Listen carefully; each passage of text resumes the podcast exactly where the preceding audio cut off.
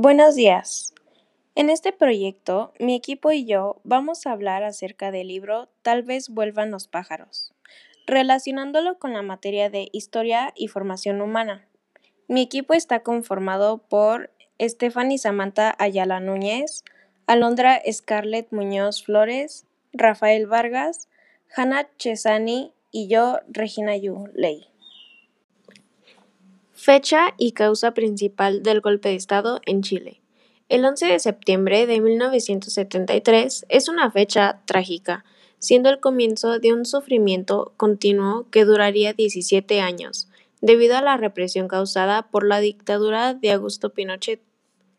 Este derrocó con un golpe de Estado al presidente socialista elegido democráticamente Salvador Allende, y a partir de entonces empezó un nuevo gobierno militar que con mano dura violó sistemáticamente los derechos humanos contra toda aquella persona opositora al régimen.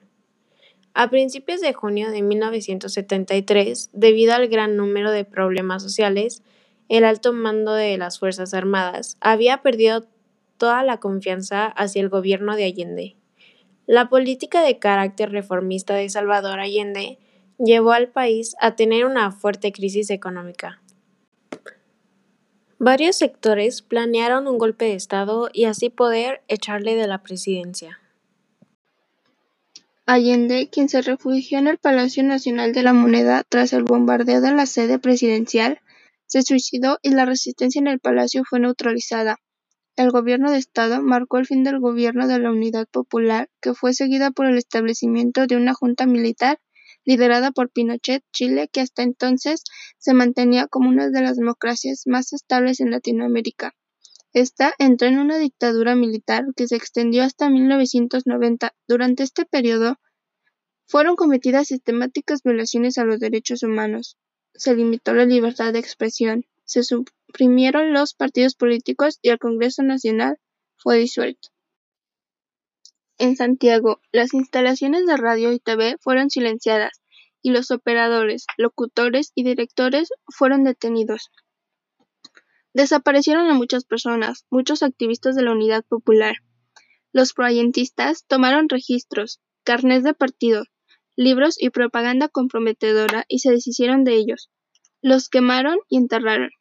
Se declaró ilegal al Partido Comunista y Socialista, los partidos Nacional, Demócrata, Cristiano y Radical fueron suspendidos cuando se disolvió el Senado. Se instó a denunciar a los adherentes al gobierno por ser traidores a la patria a, los que tuvieron cargos y no hicieron caso para entregarse. Los militares se hicieron allanamiento a las casas, violaban los derechos y mataban a varias personas. Además, el golpe significó el comienzo de un largo exilio para miles de chilenos. En lo estrictamente económico, significó un cambio radical de orientación del papel del Estado en materia económica, de un rol productor y estabilizador, desarrollado desde la década de los 20. Se pasaría a un tipo subsidiario, inspirado en las doctrinas económicas neoliberales. Una relación que podría guardar esta novela con un régimen totalitarista es que la relación de la novela con el régimen totalitarista fue que primero el régimen totalitarista son ideologías, movimientos y regímenes políticos donde la libertad está seriamente restringida y el Estado ejerce todo el poder sin divisiones ni restricciones. También en el libro hablan de que había luchas entre dos ideologías y que había personas que opinaban que el sistema que se llevaba, o sea, cómo lo manejaban y así, como a muchas personas no les parecía el cómo llevaban esa parte. Y por lo tanto el gobierno también tomó sus medidas represoras en contra de aquellos opositores. Y como al gobierno no le gustaba que pues hubiera aquellos opositores, su régimen se caracterizó por los abusos de sus derechos y llegaban a torturar a las personas y llegaban a tal grado de que las torturaban demasiado que llegaban a morir. De acuerdo al libro, ¿en qué forma se puede manifestar el amor en una situación de crisis? En este libro nuestra protagonista Mar enfrenta situaciones muy diversas y muy variadas. En ellas, a su manera y como una niña, expresa su preocupación por diversos temas, como por ejemplo, ¿cuándo volverá mi papá? Necesito a mi papá, extraño a mi papá mantener a su padre en su pensamiento, a su familia, entablar una amistad e incluso preocuparse por los problemas, demostraba el amor en cada uno de ellos al mostrarse solidaria con los problemas de los demás. A su vez, también tenemos que recordar otras muestras de afecto.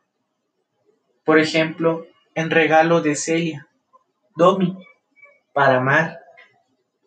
El apoyo que le daba la chiqui a la mamá de Mar, cuando ella le llevaba de vez en cuando una ayuda, cuando la escuchaba y la aconsejaba.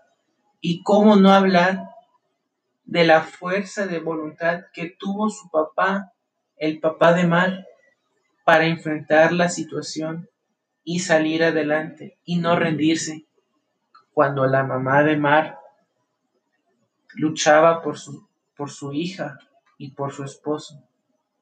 Estas muestras de afecto y de amor son muy valiosas y en cada familia muy maravillosas. Este libro de Tal vez vuelvan los pájaros se me hizo un libro bastante reflexivo porque Mar, que es la protagonista, es una niña muy analítica y se cuestiona mucho de todo. Y a Mar lo que le causaba conflicto era por qué la gente se tenía que dividir.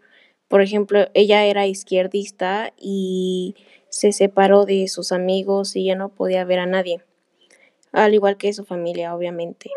Y cuando comienza lo del golpe de Estado, empieza a quemar todo, ya sea fotos, libros y demás cosas, para que no se delaten.